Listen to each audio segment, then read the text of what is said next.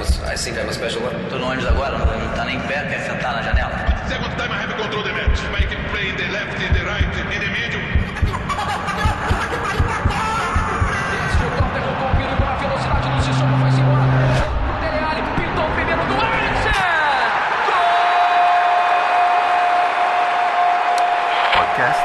Tempo de Bola.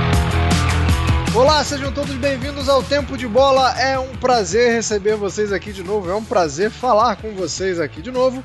O programa ficou ausente durante uma semaninha, mas estamos de volta aqui a todo vapor, com o gás, com o moral lá no alto, com a animação lá no alto, para falar no programa de número 61 sobre a Liga dos Campeões. Chegamos na metade da fase de grupos e já deu para ver bastante coisa, já deu para a gente ter uma ideia. Já vimos a história sendo escrita não só nessa última rodada, mas nas três rodadas iniciais.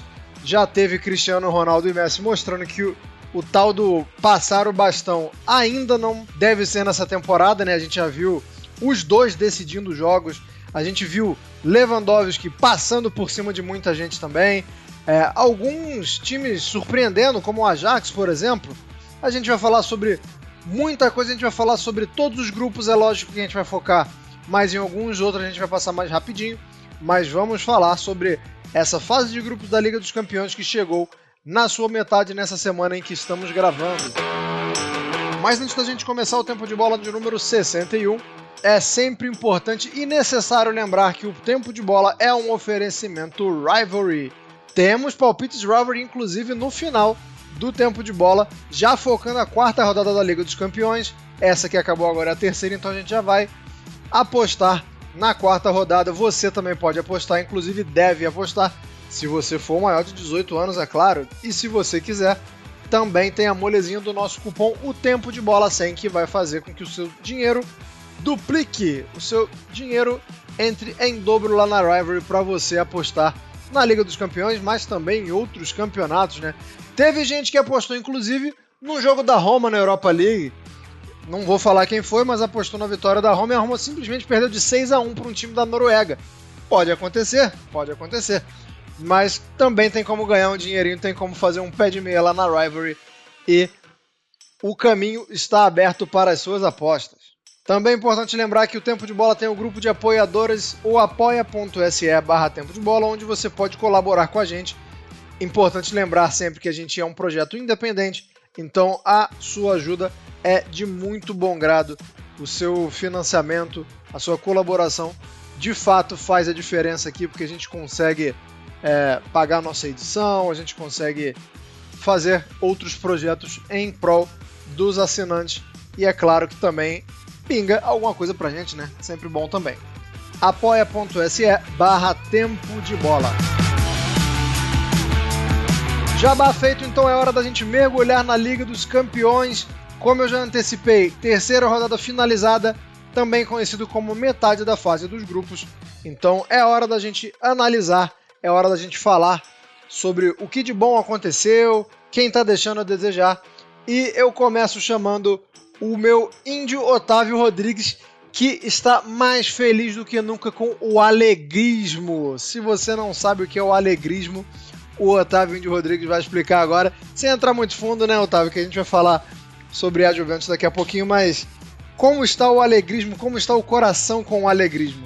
O alegrismo veio para colocar ordem na casa, né? É, a Juve, a Juve não joga bonito, não joga sempre bem, só que hoje é um time, digamos assim, organizado. Joga feio em, em determinados momentos. Contra o Zenit agora na Liga dos Campeões.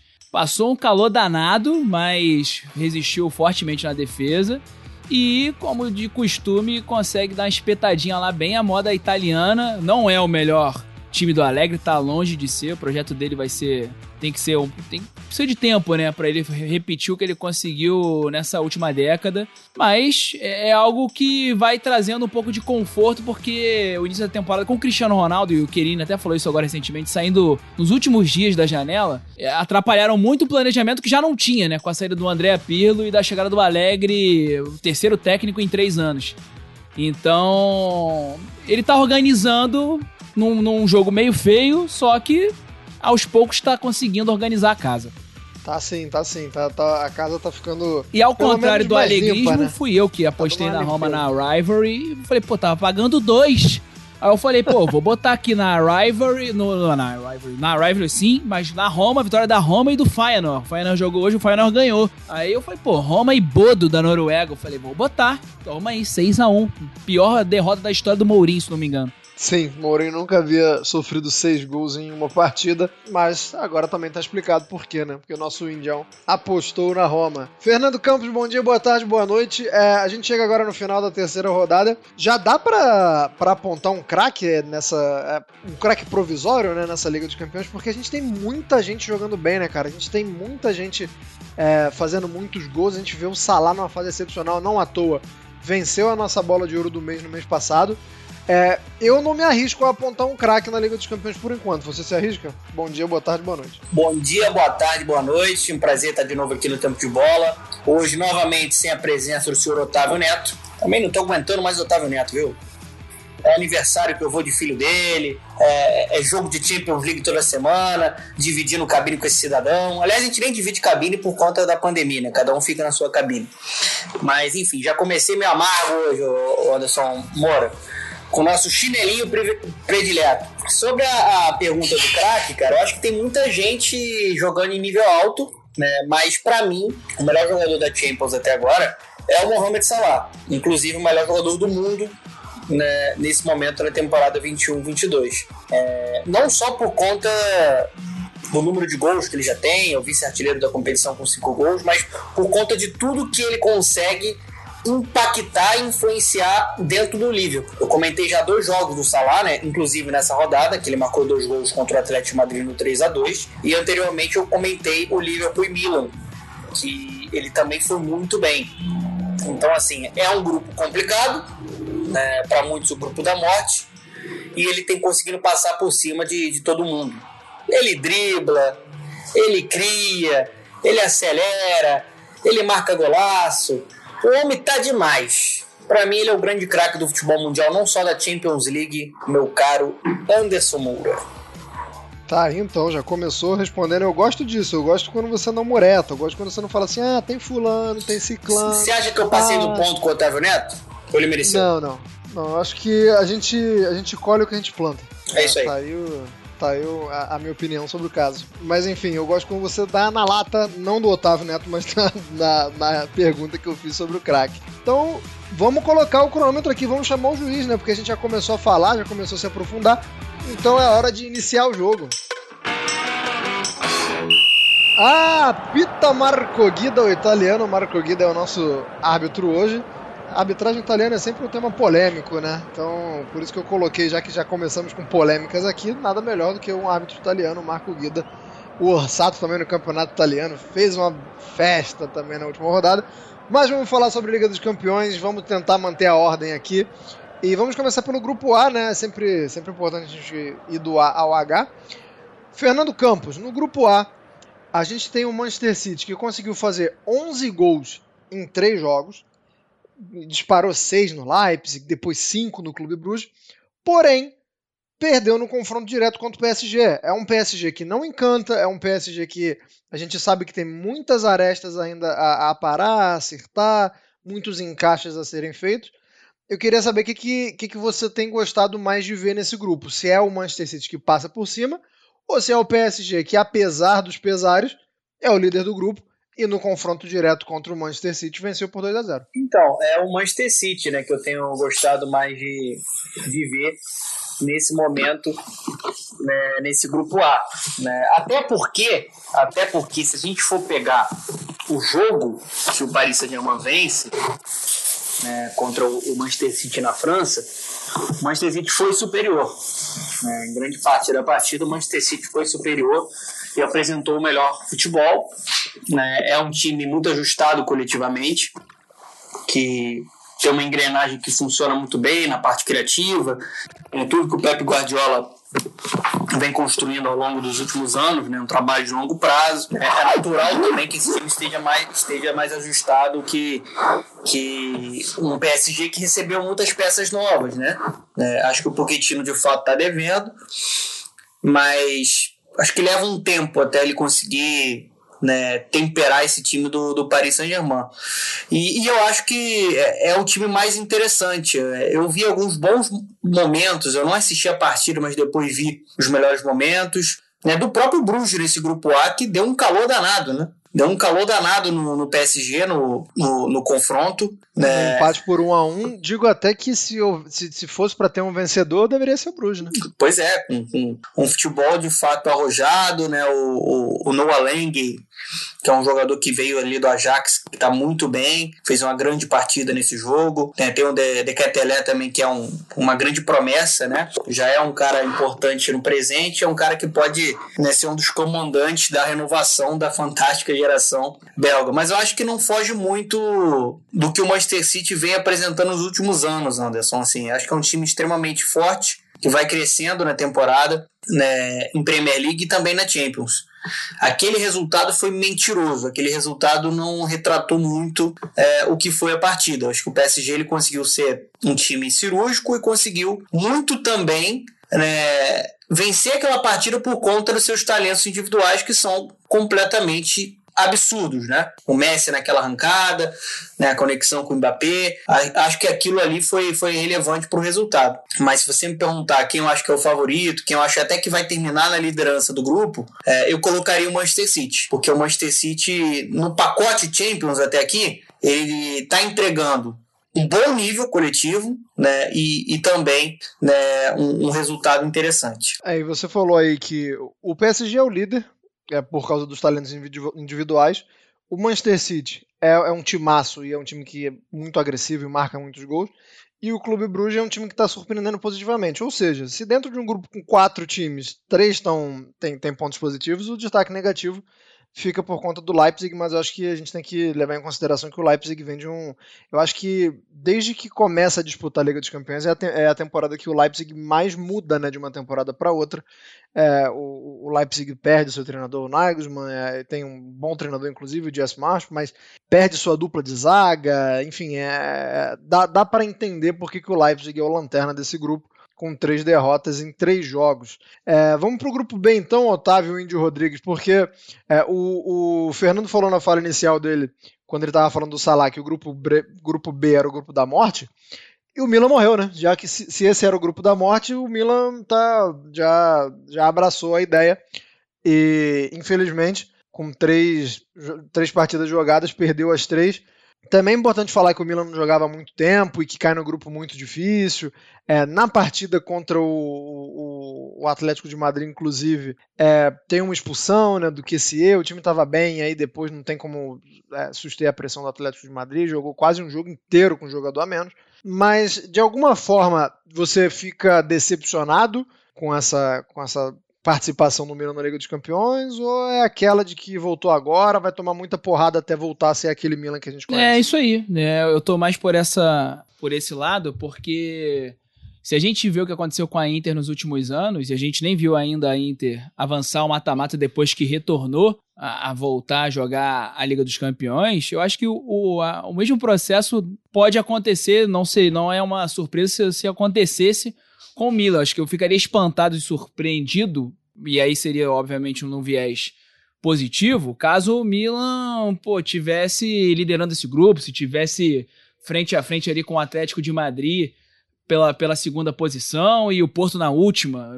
completamente lanternaço. É, isso, isso seria talvez surpreendente. Eu acho que esse aí é o padrão. O Milan era a quarta força, não à toa, no coeficiente da UEFA isso era bem estampado, né? O Milan como a quarta força, tanto que daí surgiu o Grupo da Morte por ter esse, esse clube de peso. Mas, cara, o que aconteceu na Inter nos últimos anos, às vezes até tendo um grande treinador, um elenco superior a outras equipes, obviamente, sempre caindo em grupos que tinha Barcelona, se duvidar, acho que foram três temporadas seguidas, é, mas sempre tendo Tottenham, Dortmund e Barcelona é, e uns outros cachorro morto lá, como tipo Estrela Vermelha. É, só que a Inter não conseguia avançar, decepcionava, tinha algum vexame, na hora H derrapava e com um elenco e com um time mais pronto que esse time do Milan, com mais casca. É, e esse Milan aí é um, é um Milan abaixo da Inter que vem fazendo vexame. Então, não me surpreende, por mais que talvez se você olhar Pra quem acompanhou os jogos do Milan, o último jogo eu não acompanhei muito, agora contra o Porto. Mas o nosso Donan aqui, inclusive, eu tô até com uma responsabilidade muito grande, porque o Donan comentou Liverpool e Milan, se não me engano, e comentou Milan e Atlético de Madrid. Eu, inclusive, até achei que você ia jogar esse grupo pra ele. Sim. Mas, mas o Donan pode até me corrigir se eu, falei alguma, se eu falar alguma besteira. Contra o, o Liverpool, fez um excelente jogo. E contra o Atlético de Madrid, muito, você já antecipou, né, Anderson? Muito por conta do QCE, é, acabou tendo o jogo muito estragado, né? O primeiro tempo do, do Milan foi maravilhoso contra o Atlético de Madrid no San Siro e o QCE com a, com a expulsão acabou colocando tudo por água abaixo. Pelo que eu ouvi, esse o terceiro jogo foi o único que eu não acompanhei, a derrota pro Porto lá no Dragão, foi o pior jogo do Milan. Foi o jogo mais abaixo. É, mas aí, essa falta de cancha, que, pô, tudo bem, que é o Milan que tem a tradição, sete vezes campeão europeu. A falta de cancha, jogadores que não estão acostumados a jogar a competição, é, são poucos, tipo, tipo Tonali, a galera que, o que, próprio QCE, a galera que não está acostumada a, a, a, jogar a Liga dos Campeões, acaba sentindo o nível de dificuldade pesar. ainda mais caindo no grupo desse. A Inter, quando ela joga a sua primeira volta a jogar sua primeira Liga dos Campeões, ela, se não me engano, tá no segundo ou terceiro pote. E aí ela não pega um grupo tão carrancudo, apesar de pegar Barcelona, Dortmund e Tottenham. Tinha a quarta força, ajudava a Inter, como foi o Estrela Vermelha. Não tô lembrando qual foram os outros clubes nas outras situações. O Milan, cara, ele tá pegando um, um bom Porto, o Atlético de Madrid campeão espanhol e o Liverpool que foi campeão europeu tem dois anos. Então, assim, não me surpreende. Esperava isso aí mesmo, mas Inclusive, é uma das minhas apostas para vencer na próxima rodada aí contra o Porto em casa no San Siro. Ousado. É, e, e, eu sei que o Fernando comentou os jogos desse grupo, por isso que eu deixei um outro time para ele focar nesse grupo. É, Fernando, quando saiu o sorteio, a gente gravou aqui no Tempo de Bola falando, né, é, dando palpite, tentando prever como é que seria, e a gente colocava o Atlético de Madrid abaixo do Liverpool, lógico, ou, ou próximo do Liverpool, abaixo é sacanagem falar, mas próximo do Liverpool, mas esse time começa a se mostrar, é, na verdade, mais próximo do Porto do que do Liverpool. É, eu queria que você falasse se o Atlético de Madrid é, é uma decepção pelo futebol jogado, tá? Não é nem pelo, pelo, pelos números do grupo, não, porque tá, tá muito aberto ainda. Mas assim, é, empata com o Porto na rodada de abertura por 0 a 0 Ganha do Milan desse jeito que a gente acabou de citar aqui é, que teve um jogador a mais no, no, no, jogo inteiro e só consegue um empate faltando 5 minutos para acabar e a virada nos 90 e tantos minutos. E aí contra o Liverpool até faz um jogo bom, um jogo razoável, mas perde também. Então assim, é, a gente esperava muito desse Atlético ou esse Atlético tá, é, deveria jogar mais mesmo? Cara, acho que tá tudo muito pautado né, no Simeone, né? Acho que assim, fica difícil a gente esperar o Atlético jogue muito mais do que vem apresentando com o Simeone, apesar de na última temporada ele ter come, ele começou a, a introduzir alguns conceitos interessantes nesse Atlético. É, eu, eu, estudo muito né, para os jogos e isso ficou muito nítido que o Atlético passou a ser uma equipe, né, principalmente contra adversários mais frágeis, que passou a propor um pouco mais o jogo, né? o índice de, de, de controle de posse de bola aumentou. Né? Ele, ele veio para um esquema ali né, com, com uma linha de três, você tem uma série de três, você tem um jogo um pouco mais né, sustentado né, pelo passe. Isso não acontece né, quando ele, por exemplo, enfrenta um Liverpool. Né? O Liverpool, no confronto, eu comentei esse jogo nessa rodada, né, teve mais posse de bola. Mas o Atlético foi melhor no jogo. É, eu acho que o Atlético fez uma boa atuação contra o Liverpool. Inclusive, para mim, o resultado é, não traduziu o que foi o jogo e não foi justo. O Liverpool não fez um bom jogo. O Liverpool está fazendo uma grande temporada. Acho que o Liverpool é, conseguiu retomar o padrão Klopp nessa temporada de intensidade, de, de imposição, aquele estilo que sufoca mesmo o adversário e muito agressivo, né? A todo momento criando muito né, lá pro, pro trio de frente, um meio de campo que é dominante. Só que nesse jogo em específico, o Liverpool ele foi um time. É um jogo até um pouco estranho para a gente explicar. Porque o, o Liverpool ele começa o jogo bem, os minutos iniciais, e aí faz um gol numa grande jogada individual do Salah. O Salah sai costurando, grande jogada do Salah, 1 a 0 Até esse momento, o Liverpool era superior. Depois veio um gol depois de uma falha do Felipe, o zagueiro Felipe. Um cruzamento na área, ele dá uma pichotada errada e o Nabi Keita faz um golaço absurdo. Pega de primeira bola e, faz um golaço absurdo. Ele que já tinha feito um, um, um golaço também contra o Crystal Palace. Só que não é um, um baile que a gente estava vendo, era um ritmo alucinante, frenético, principalmente no quesito intensidade e imposição, e o Atlético estava um pouco perdido. Quando vai mais ou menos ali para eu não vou lembrar agora a minutagem do jogo, tá? Mas vamos, vamos supor que 25 minutos de 20, 25 minutos de, de, primeiro tempo. O Atlético começa a encaixar a marcação. O Atlético começa a encaixar a marcação, começa a neutralizar o Liverpool, começa a ter mais volume de jogo, começa a explorar contra-ataque, começa a jogar muito nas costas do Liverpool, que tem uma bola, uma, uma, marcação, uma linha alta, né? Tenta né, se instalar no campo adversário. E aí, a partir desse momento, Anderson, o Atlético, para mim, fez um bom jogo dentro do que o Simeone enxerga de futebol, dentro do que ele moldou para essa equipe. Né? Tanto que conseguiu empatar o jogo e estava muito perto da virada.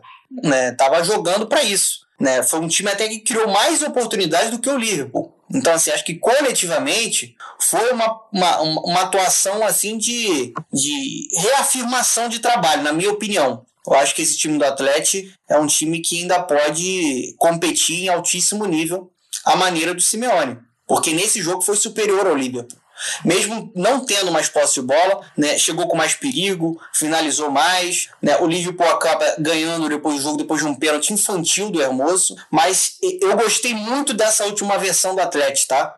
Porque o Depô jogou na barbaridade. É impressionante o que esse cidadão tá jogando. Sempre foi Tá demais. Tá demais, cara. É uma coisa inacreditável. Assim, ele, ele era já um dos melhores meios do, da Série A na Udinese, mas ele, ele, ele deu um salto absurdo na seleção e agora no Atlético. É impressionante como ele acha o, o, os, os companheiros, né? Faz o jogo andar, né? Tem um passe muito diferente, tem um lançamento, é um cara que também consegue ser muito dinâmico e contribuir na marcação. Nesse jogo, o João Félix muito bem, o Grisma muito bem, né? O Atlético acabou perdendo esse jogo também muito por conta da expulsão do Grisma, né? Que nem teve a intenção, coitado, mas ele foi imprudente e mereceu a expulsão, né? Mas eu acho que o, o, esse time pode competir, Anderson. Eu gostei bastante do que eu vi contra o Liverpool. Não acho que nunca vai jogar no estilo Liverpool, no estilo né, Manchester City. O próprio Klopp já criticou o Simeone por conta disso. E o Simeone não quis entrar muito em polêmica, mas o Coque respondeu por ele e eu concordo. Acho que cada técnico tem uma convicção. Tem uma moda, um, um, modo de trabalhar, um modelo de jogo. O Simeone tem dele e o time dá a vida por ele. E eu acho que dessa forma pode sim competir. Né? O, o, o que o Liverpool fez, o, o que o Atlético fez com o Liverpool, poucos adversários conseguiram fazer essa temporada atual. Né? Se bobear nenhum, porque o Liverpool não funcionou, o meio de campo do Liverpool não funcionou, apesar de ter feito três gols, para quem viu a partida vai confirmar o que eu estou falando, e, e, e, e, além disso o Atlético foi mais perigoso. Tá aí então a análise do Fernando sobre o Atlético, que até no Campeonato Espanhol tem melhorado um pouquinho também, né? Perdeu alguns pontos bobos contra o Alavés, mas enfim tem melhorado também. Grupo C, Otávio Índio Rodrigues, o Ajax primeiro surpreende a gente na rodada inicial, enfiando 5 a 1 no Sporting em Portugal, né? Inclusive num jogo que o Halle faz 4 gols e não à toa ele é o artilheiro por enquanto da competição. Mas eu acho que um, um 5 a 1 no Sporting, por mais que tenha sido em Portugal, não tem o mesmo peso do que um 4 a 0 no Borussia Dortmund. O Ajax há dois anos atrás tinha uma equipe formidável, é uma equipe que foi, foi desmanchado, digamos assim, né? Saiu o Delete, saiu o Ziyech, saiu o Van den Beek, saiu o, o De Jong.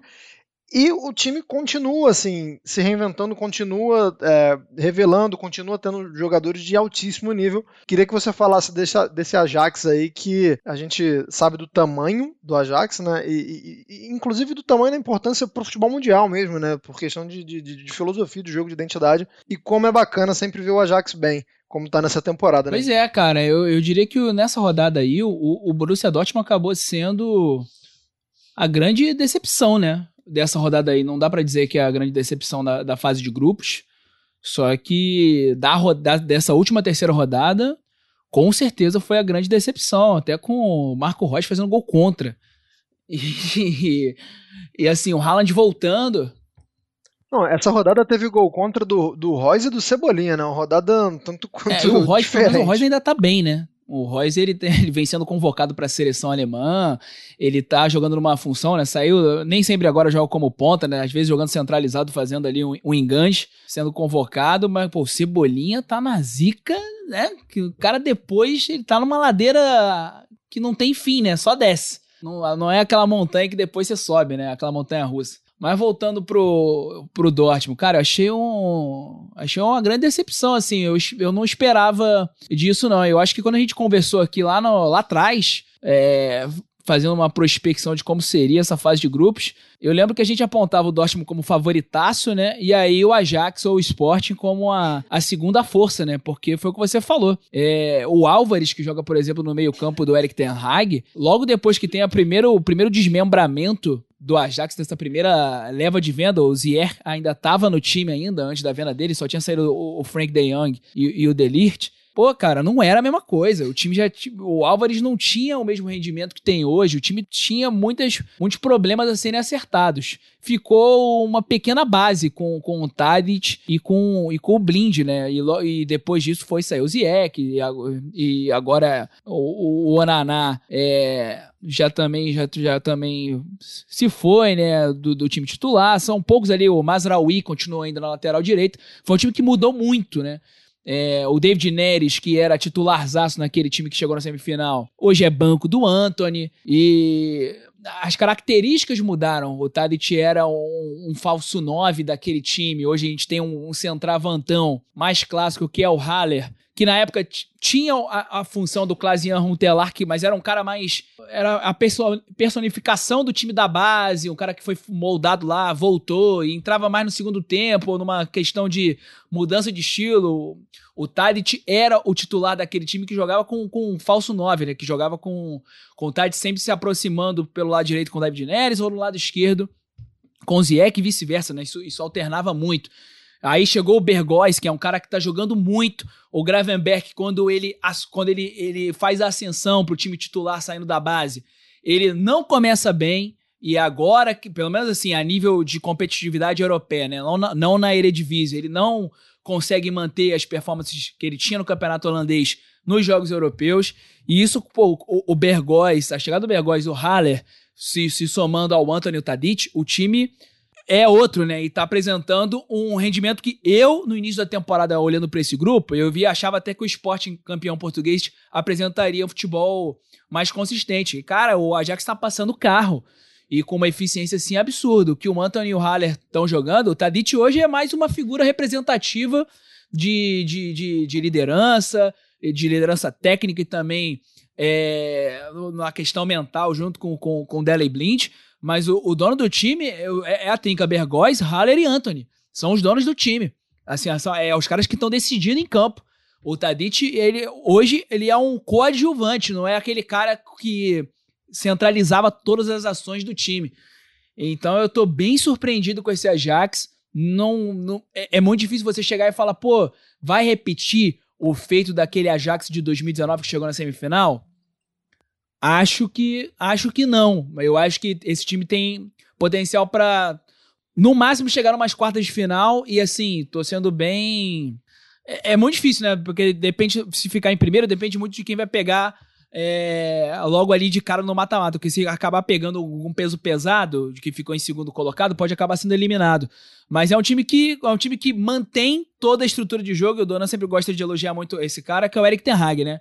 Que é um cara que recebe propostas e mais propostas para deixar o Ajax entra e sai temporada, ele continua pelo projeto, né? Que é o que vem fascinando muitos treinadores hoje em dia. E o Eric Ten Hag é um cara que consegue, já conseguiu dar essa cara com novas peças, conseguiu dar essa cara para esse, pra esse time do Ajax, que é um time que tem elenco, né? O, o Talhafico nessa rodada, por exemplo, é, ele foi banco, o Deli Blind ali como titular pelo lateral esquerdo quando não joga de zagueiro. O Neres foi banco também, Oi? né? Ou ele saiu durante o jogo, não lembro. É, ele é O banco. Neres, o David ele é banco. Neres, o cara que é titular banco direto e o nesse jogo? jogo não Banco, foi né? banco, que eu nem acabei citando.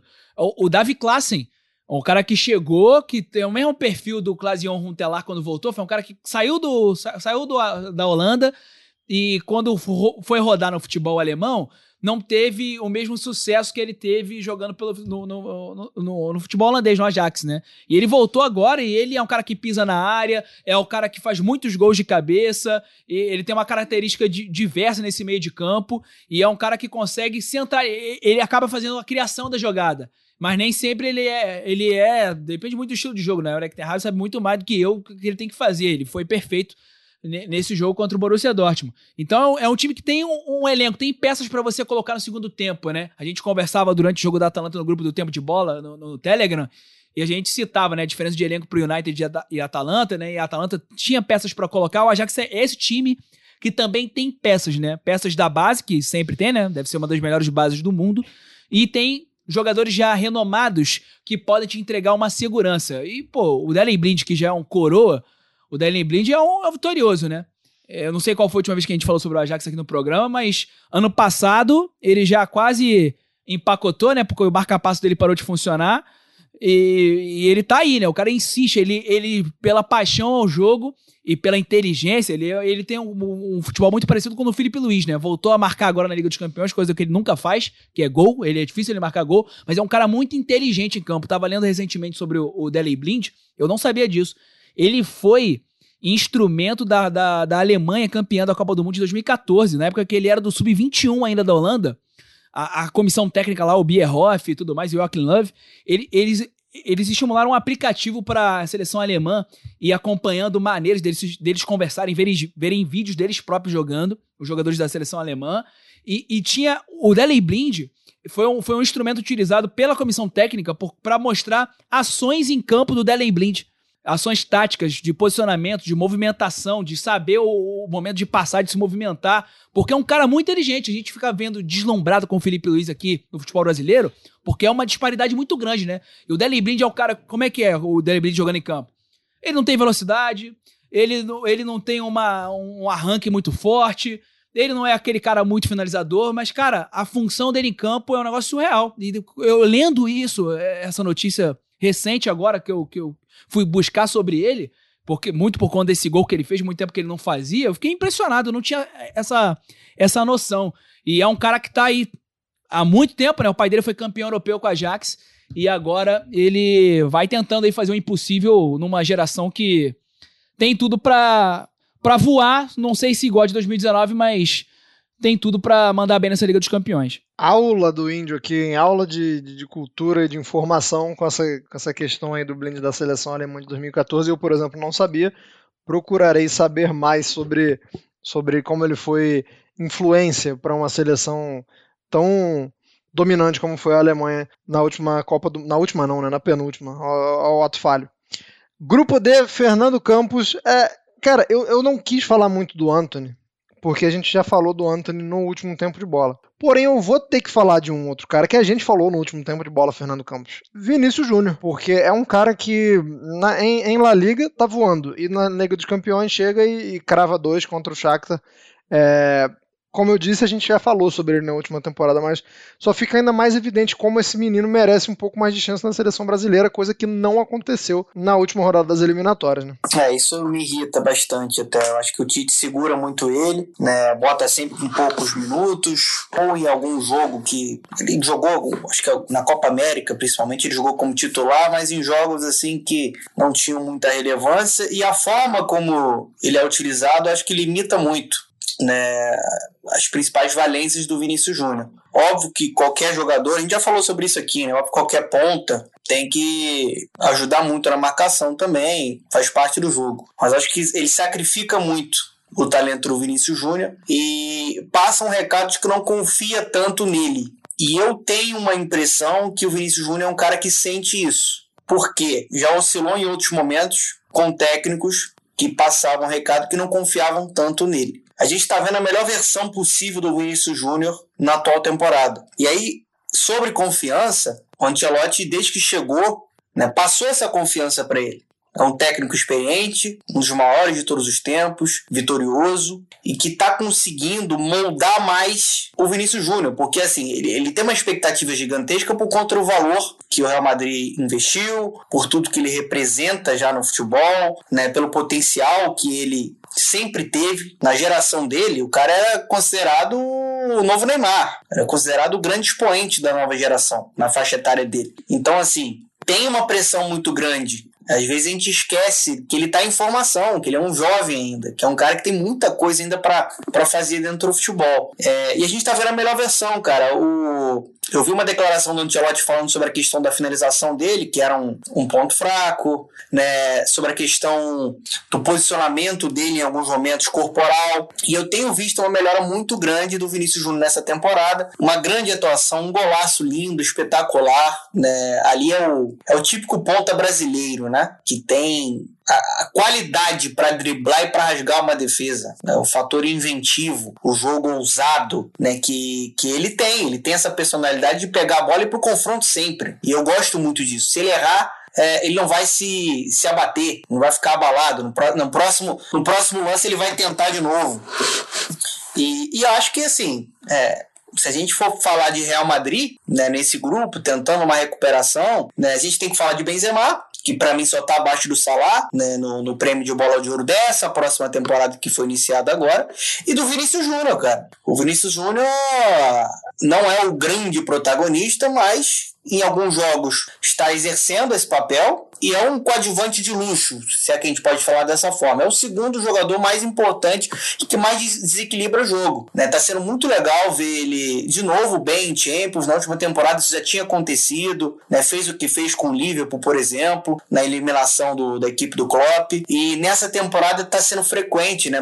uma temporada mais artilheira na média de gols, né? gerando muito jogo, tomando decisões melhores. Óbvio que tem muita coisa ainda para ele ajustar, e é natural que isso aconteça, mas é, tá dando gosto de ver, Anderson, tá dando gosto de ver, porque é um cara muito diferente, cara. É um cara que tem, tem qualidade. A gente consegue ver que ele tem qualidade e passou a finalizar melhor. Acho que esse sempre foi o calcanhar de Aquiles da carreira do Vinícius Júnior. Ele conseguia criar, rasgar a defesa, criar o espaço, mas na hora de definir não, não, não o 10. E agora tá vindo 10.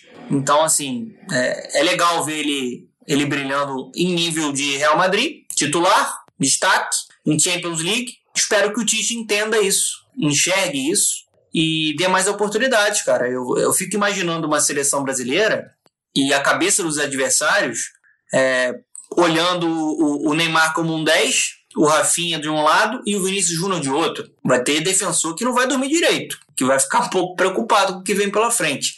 Então, assim, eu acho que é um cara muito importante já atualmente, é realidade e vai ser ainda mais importante para o futuro do Real Madrid, para o futuro da Champions League e para o futuro da seleção brasileira. Eu fingiria uma lesão. Se eu sou um zagueiro e tem esse, esse trio aí vindo pra cima de mim, eu dou, a, aquela fisgada do Romário na posterior da coxa e outro que vai jogar, que eu não sou obrigado a enfrentar essa galera, não. Assim como eu fingiria uma lesão se eu tivesse que enfrentar o Bayern, porque, inclusive, a gente vai falar sobre o grupo E agora, mas eu não quero nem falar do Bayern, eu não quero nem que vocês falem do Bayern, porque não tem o que falar do Bayern. Né? O Bayern inicia a, a Liga dos Campeões enfiando 3x0 no Barcelona, depois de um 5x0 no Dinamo de Kiev, um 4x0 no Benfica, e tudo isso sem fazer muita força. É absurdo ver o Bayern de Munique jogando e a naturalidade com a qual as coisas acontecem. Então eu não, eu não queria falar do Bayern, não. Eu queria que você falasse assim, do Barcelona. E, enfim, conseguiu a sua primeira vitória na última rodada, né? É, depois de sofrer duas derrotas por 3 a 0 né? Do Bayern e do Benfica. O Barcelona consegue vencer o Dinamo de Kiev. É, e, e, é um tanto quanto curioso que o gol tenha sido do Piquet, né? Que é uma temporada de reformulação, uma temporada em que você olha o, o time titular do Barcelona e você tem que se acostumar, né? Com alguns nomes. É, alguns nomes muito bons, inclusive, tá? Não é que seja só um bando de pereba, não. O Gavi, por exemplo, tá, tá, tá muito bem. O Pedro não jogou no último jogo, mas também é um grande jogador. Mas é, é, é curioso, né, de ver o, o Barcelona é, sobre outros olhares, né? A gente joga, olhava o Barcelona, para olhar o Barcelona, a gente olhava para cima, né? Há, há, alguns anos atrás, a gente tinha que olhar para cima para ver um, um, time gigantesco. Hoje a gente olha assim, mais ou menos do mesmo nível, né? Do, do, do, não, não é algo que assusta tanto, né? Com certeza não. É, o Barcelona voltando talvez a décadas, a década de 80 ou antes até, década de 60, 70, antes do croifismo, porque se você voltar no início dos anos 2000, antes do Ronaldinho chegar, que era uma época de problemas financeiros do Barcelona e de que o time não ganhava nada, que era não era nem terceira força, você via Deportivo La Corunha, Valência e o, pró o próprio Real Madrid voando no Campeonato Espanhol, Barcelona ali como quarta força, né, com, curiosamente, no momento em que tinha muitos holandeses, né, na época do, do, do Heisiger, do Cliver, do Overmars, né, a época que tinha Saviola também, a época que o Barcelona não conseguia engrenar, por mais que tenha tido ali num período Rivaldo, Figo, é, um pouco depois que o Ronaldo né, ainda ganhou alguma coisa com o Barcelona em 97, aí depois tem a era do Rivaldo ali, mas depois que o Rivaldo sai para ir pro Milan, né, antes do Ronaldinho chegar, era um, um, momento de muita dificuldade, porque você tinha até bons jogadores, mas que não conseguiam se encaixar. Por exemplo, Quaresma foi para lá, né, como um, uma grande é, revelação e não deu em nada, né? Começou o, o martírio do Quaresma rodando por várias grandes equipes e sem render nada. E hoje você olha para esse elenco do Barcelona e você vê poucas estrelas, poucos nomes fortes, alguns nomes fortes, porém jamais veteranos, como o, o Piquet já citado, o Busquets que brilhou na Nations League agora, o Jordi Alba que voltou de lesão recentemente e para mim, óbvio que o coletivo conta muito, mas individualmente a gente poderia até ver na temporada passada quando o coletivo do Barça já não era aquelas mil maravilhas, continua sendo um dos melhores laterais do mundo, mas veteranos como Luke De Jong que a nível de Barcelona primeira prateleira, quando o Barcelona era a primeira prateleira, é um jogador muito abaixo, um Agüero que tá sempre se machucando e que nem conseguiu jogar direito ainda, que não tem o nível de Barcelona que a gente, a gente se acostumou a ver do Barcelona. Talvez a nível de que a gente se acostumou a ver do Barcelona seria o Ter Stegen, o Depay e o Frank De Jong. É, é, jogadores que não são veteranos, alguns garotos, alguns que talvez poderiam de, poderíamos dizer que já estão no auge, né? Depay e Ter Stegen, que poderiam entregar mais uma, alguma coisa, mas aí você olha para a escalação, tem o Mingueza, que é um garoto da base que é bom, mas nada demais. Aí a gente vê o, o, o nosso Serginho Dess, que para mim é um bom lateral, num, num bom coletivo, mas jogou de ponta direita nesse último jogo agora. Então, assim, é... o Piquet deu uma declaração no gramado após a primeira rodada contra o Bayern de Munique, assim, que foi a seguinte: é, é o que tem. Somos o que somos. A gente tem que lidar com isso aí. Ele falou assim: é o que tem. Depois de tomar 3-0 do Bayern de Munique no Camp Nou. E, e, é uma vitória importante, porque era um jogo que o Dinamo Kiev poderia engrossar com um bom Tsigankov e, e que na, lá na Ucrânia pode engrossar ainda mais, né? Então, assim, a, a vaga pro mata-mata está completamente em risco, por mais que tenha vencido agora.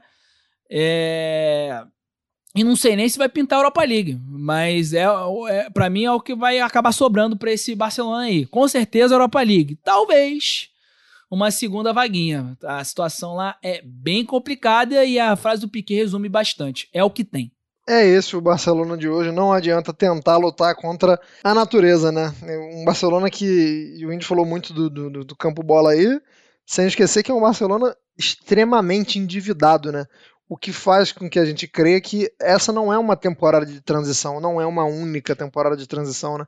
Essa transição parece que vai ser um pouco mais longa. Fernando Campos, grupo F, a gente tem o Manchester United na liderança, mas todo mundo ali se acotovelando e, se batendo, vídeo real, Atalanta e Young Boys, mas eu vou focar no Manchester United pelo seguinte, a gente tem um Cristiano Ronaldo que tá, tá, segue decidindo, né? Decidiu na vitória contra o Villarreal aos 95, decidiu agora contra o Atalanta. Mas ao mesmo tempo que a gente fala muito do Cristiano Ronaldo, a gente fala tanto quanto ou até mais do Solskjaer. Então, assim, como, como, como falar desse Manchester United? Esse Manchester United é um Manchester United que vence por causa do Cristiano Ronaldo ou é um Manchester United que vence apesar do Solskjaer? Cara, acho que os dois. acho que nessa pergunta os dois. Tá vencendo apesar do trabalho ruim do Solskjaer, é, eu acho que, assim, principalmente o público brasileiro, é, tava até conversando isso com o Fred outro dia, o Fred Caldeira. Na Inglaterra, né, a pressão não é uma pressão tão intensa como a gente vê no Brasil. E aí é uma questão cultural. Né? No Brasil, tudo é muito extremo. Ou o cara é horroroso, sempre foi horroroso, nunca fez nada de bom, ou ele é um gênio, um grande treinador, é fantástico, um revolucionário, né? Não existe meio termo, né? Não existe muito equilíbrio na análise. E eu não estou falando nem de, de companheiros de imprensa, eu falando mais sobre a percepção geral do público. Por quê? O trabalho dele é ruim agora, e isso é inquestionável, mas em alguns momentos, né, pensando para trás, desde que ele assumiu como técnico, eu acho que ele foi importante para o Manchester United. Eu acho que ele foi importante nessa transição. Eu acho que ele conseguiu desenvolver alguns jogadores, jovens jogadores, como por exemplo o Mason Greenwood, o Rashford voou na mão dele, o Bruno Fernandes se adaptou bem e, e, e, também conseguiu ser um dos jogadores mais importantes do, do meio campo aí no futebol europeu. O Luke Shaw, na última temporada, para mim, foi o melhor lateral esquerdo né, do mundo na minha opinião. A temporada que ele fez foi de um nível altíssimo. Enfim, McTominay que nem é um... O McTominay nem é mais um fruto do Mourinho, né? Mas é, se tornou um cara crucial para o United. O próprio Fred. Então, assim, eu acho que ele tem mérito em, em alguns pontos. Porque tem muita gente que fala que ele sempre foi horrível. É, eu entendo que a gente está falando do Manchester United, né? E sempre tem uma sombra do Alex Ferguson, sempre tem a expectativa de que esse clube conquiste tudo. É gigante. Mas também não gosto de ser injusto né, na minha fala de, de falar que ele sempre foi um técnico ruim ou sempre fez um trabalho ruim. Eu acho que ele foi. É, tem sempre um técnico, na minha opinião, não sei o que vocês acham, que ele chega para fazer uma transição e às vezes o papel dele é fazer aquela transição, aquele início de reconstrução. Chega um momento que, é, que dá o teto. E eu acho que chegou o teto dele, entendeu? Eu acho que nesse momento, com, com o elenco poderosíssimo que o United tem, ele não está mostrando capacidade de gerir isso. Eu não falo só de gerir vestiário, acho que o problema nem, não é nem no vestiário, acho que o problema é a questão da, da competência na parte tática, desse time de fato é, ficar encaixado. Ainda mais quando chega um Cristiano Ronaldo, né? alguns mecanismos mudam para o time ficar encaixado. Então, assim, eu acho que no momento o trabalho é ruim, é, coletivamente é um time que não convence em nada, né? tem problemas seríssimos defensivos. Eu olho a linha defensiva do United e dá até um, um susto assim, com tamanha desorganização, tem muita é, dificuldade para construir o seu jogo, envolver de pé em pé, assim, faltam conceitos, falta organização mesmo, e aí ele tem que ser cobrado. E o United tá vencendo, cara, muito porque tem uma lenda, né? Tem um cara que de fato nasceu para decidir. Ele é um cara que nasceu para vencer. É, dessa forma ele eleva nível de qualquer seleção, o time do planeta. E é isso que está acontecendo. Quando a bola chega, ele está ele tá botando ela na rede. E assim, é impressionante. Hoje eu estava até fazendo de placa, né, lá com a galera da TNT Sport, e tava falando até com formiga, assim. Se a gente for analisar, quase sempre o Cristiano Ronaldo faz um gol da vitória ou um gol que bota o United em vantagem, ou um gol que recoloca o United em uma partida, assim, ele é muito decisivo, cara. É, é uma coisa, assim, assustadora, né? E o roteiro de, do, do último jogo contra a Atalanta era o roteiro que todo mundo já sabia que ele ia ser o protagonista. Eu tava fazendo o jogo do, do Chelsea no mesmo horário, né? Comentando o jogo do Chelsea. E aí tava 2 a 0 Atalanta, um baile no primeiro tempo, e o United faz o 2 a 1 e eu falei pro coordenador, nosso querido Igor de Aquino, que torce pro United, quando fez 2 a 1 um, eu falei: o pai vai cravar o gol da vitória, o United vai vencer por 3 a 2 E aí depois eu vejo nas redes sociais, cara, e conversando com colegas, todo mundo esperava aquilo, principalmente depois de 2 a 2 né? Todo mundo esperava. Cara, o roteiro é: ele vai decidir de novo. Então, assim, quando você tem um cara como o Cristiano Ronaldo, se a bola chega, amigo, ele vai cravar. Entendeu? É, eu só fico frustrado porque eu acho que esse time tem uma capacidade muito maior do que o da Juve da última temporada, que era um time fraco. Mesmo assim, ele foi artilheiro do campeonato italiano, né? Ele carregou em vários momentos. É impressionante os números que ele consegue, mesmo uma, uma equipe ruim coletivamente que não conseguia abastecê-lo. E isso está acontecendo de novo no United. Só que eu espero e enxergo condições desse Manchester United ser um time forte, ser um time coletivamente que confirma as expectativas, porque tem muita qualidade. Mas o Solskjaer não está conseguindo fazer isso.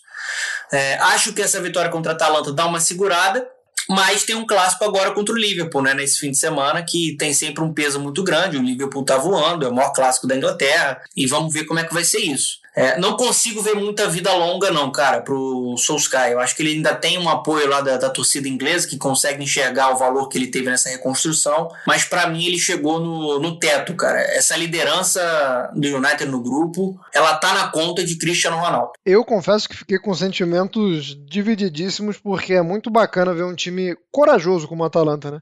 Time que vai lá pro Old Trafford e vai para cima mesmo, e marca em cima e bota 5, 6 jogadores no campo de ataque no começo do jogo. Mas né, o, não dá para ficar triste vendo a, a, história sendo escrita, como eu falei no começo do programa. Né? Todo jogo que a gente vê do Cristiano Ronaldo na Liga dos Campeões é um capítulo que a gente está vendo ali que muito dificilmente a gente vai ver se repetir. Né? São coisas que acontecem uma vez por geração. Então não dá para ficar 100% triste, não, embora eu tenha muito apreço e muita simpatia pela Atalanta, que estava remendada também. É importante lembrar isso aí que a Atalanta jogou com a cacetada de desfalques. No grupo G eu não vou jogar ninguém para vocês, porque o grupo G é o, é o Europa League Premium, né? E eu só fico aqui chateado pela. Não digo que é uma campanha ruim do Sevilha, mas é uma campanha abaixo do que poderia oferecer o Sevilha. Um Sevilha que é, também é um time que mudou muito da última temporada para essa, né? Chegou muita gente. A gente sabe como é que é o modelo de, negociação de ponte. Chega o Christensen, o Delaney, o Rafa Mir, que tá muito bem, inclusive, é, o Lamela, é, o Montiel. Então, assim, é, demanda, demanda tempo pra gente ver um pouco mais do Sevilha. E, se bobear, vai ficar de fora, hein? Três, três empates nas três primeiras rodadas não, não, não é das das projeções mais otimistas. E eu quero salvar esse tempo do grupo G para falar do grupo H, porque no grupo H a gente tem a Juventus, que, como eu já falei no começo do programa, o alegrismo é, no estado bruto. A Juventus que chega na terceira rodada com três vitórias. Eu queria jogar essa Juventus para o Índio, é lógico, mas falando aí de como a Juventus também está usando muitas peças, né? A gente vê um, uma Juventus que não tinha peças à altura do Cristiano Ronaldo, mas quando sai o Cristiano Ronaldo, a gente vê um, uma Juventus que tem alternativas, né? A gente vê uma Juventus que, que se o Chiesa não está bem, é, você pode ter o Morata, que, que é o inimigo do gol, mas entrega alguns de vez em quando, e aí tem o Kim também, é, tem o de bala voltando a jogar melhor, sempre joga bem com o Alegre. Então, assim, perde o Cristiano Ronaldo, é, se desfaz do Cristiano Ronaldo, mas a gente vê um, uma, uma Juventus com muitas peças no, no, no setor ofensivo, né, Andrew? Pois é, só tem um cara que dessa galera aí que eu não entendo o que, que acontece, porque quando joga na seleção italiana, não que ele seja um fenômeno, mas o, ele, ele, o handicap dele sobe, né? Aquele handicap do FIFA. A setinha fica pra cima na seleção italiana, que é o Bernardeschi. Na, na, na Juve, o cara é uma tiriça danada, não tem jeito. O cara não consegue entregar nada. O Morata, como você brincou aí, o inimigo do gol, que eu tenho uma certa afeição por ele, ele entrega alguma coisa. É, inclusive deu um passe maravilhoso pro Makini agora na última rodada, o Makini perdeu um gol. Mas é isso, o nosso, nosso alegrismo, ele, ele ele é consciente e ele não joga apenas de uma maneira. Por mais que ele esteja jogando de maneira feia, ele joga de maneira feia quando precisa. Quando jogou contra o Malmo, e tem Exato, muito jeito de jogar feio. Contra né? o Malmo, jogou feio, mas ele tentou propor, propor o jogo jogando feio, porque ele sabia que, por mais que não seja um primor de time, a Juve é um time que é muito superior ao Malmo. Ainda assim, em um tempo acabou com o jogo. Contra o Chelsea, caraca, a gente tava vendo o jogo junto, acompanhando na, no grupo do Telegram, né? sofremos o jogo inteiro. Para quem gosta da Juve, sofreu o jogo inteiro.